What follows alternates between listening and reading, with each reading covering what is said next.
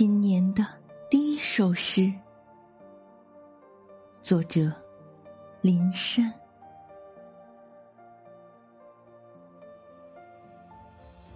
风雪仍在黑夜里穿行，炉火照亮我。有时是一些人，有时是一群鸟兽，他们总是悄无声息的。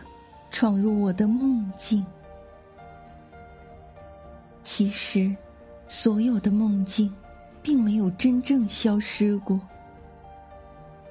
爬山虎攀满篱笆，陌生人站在街头问路。雪越下越大，池塘惊醒，尘土散去。我确信。我曾不止一次遇见过他，他在春天出生，他在冬天的井边打水，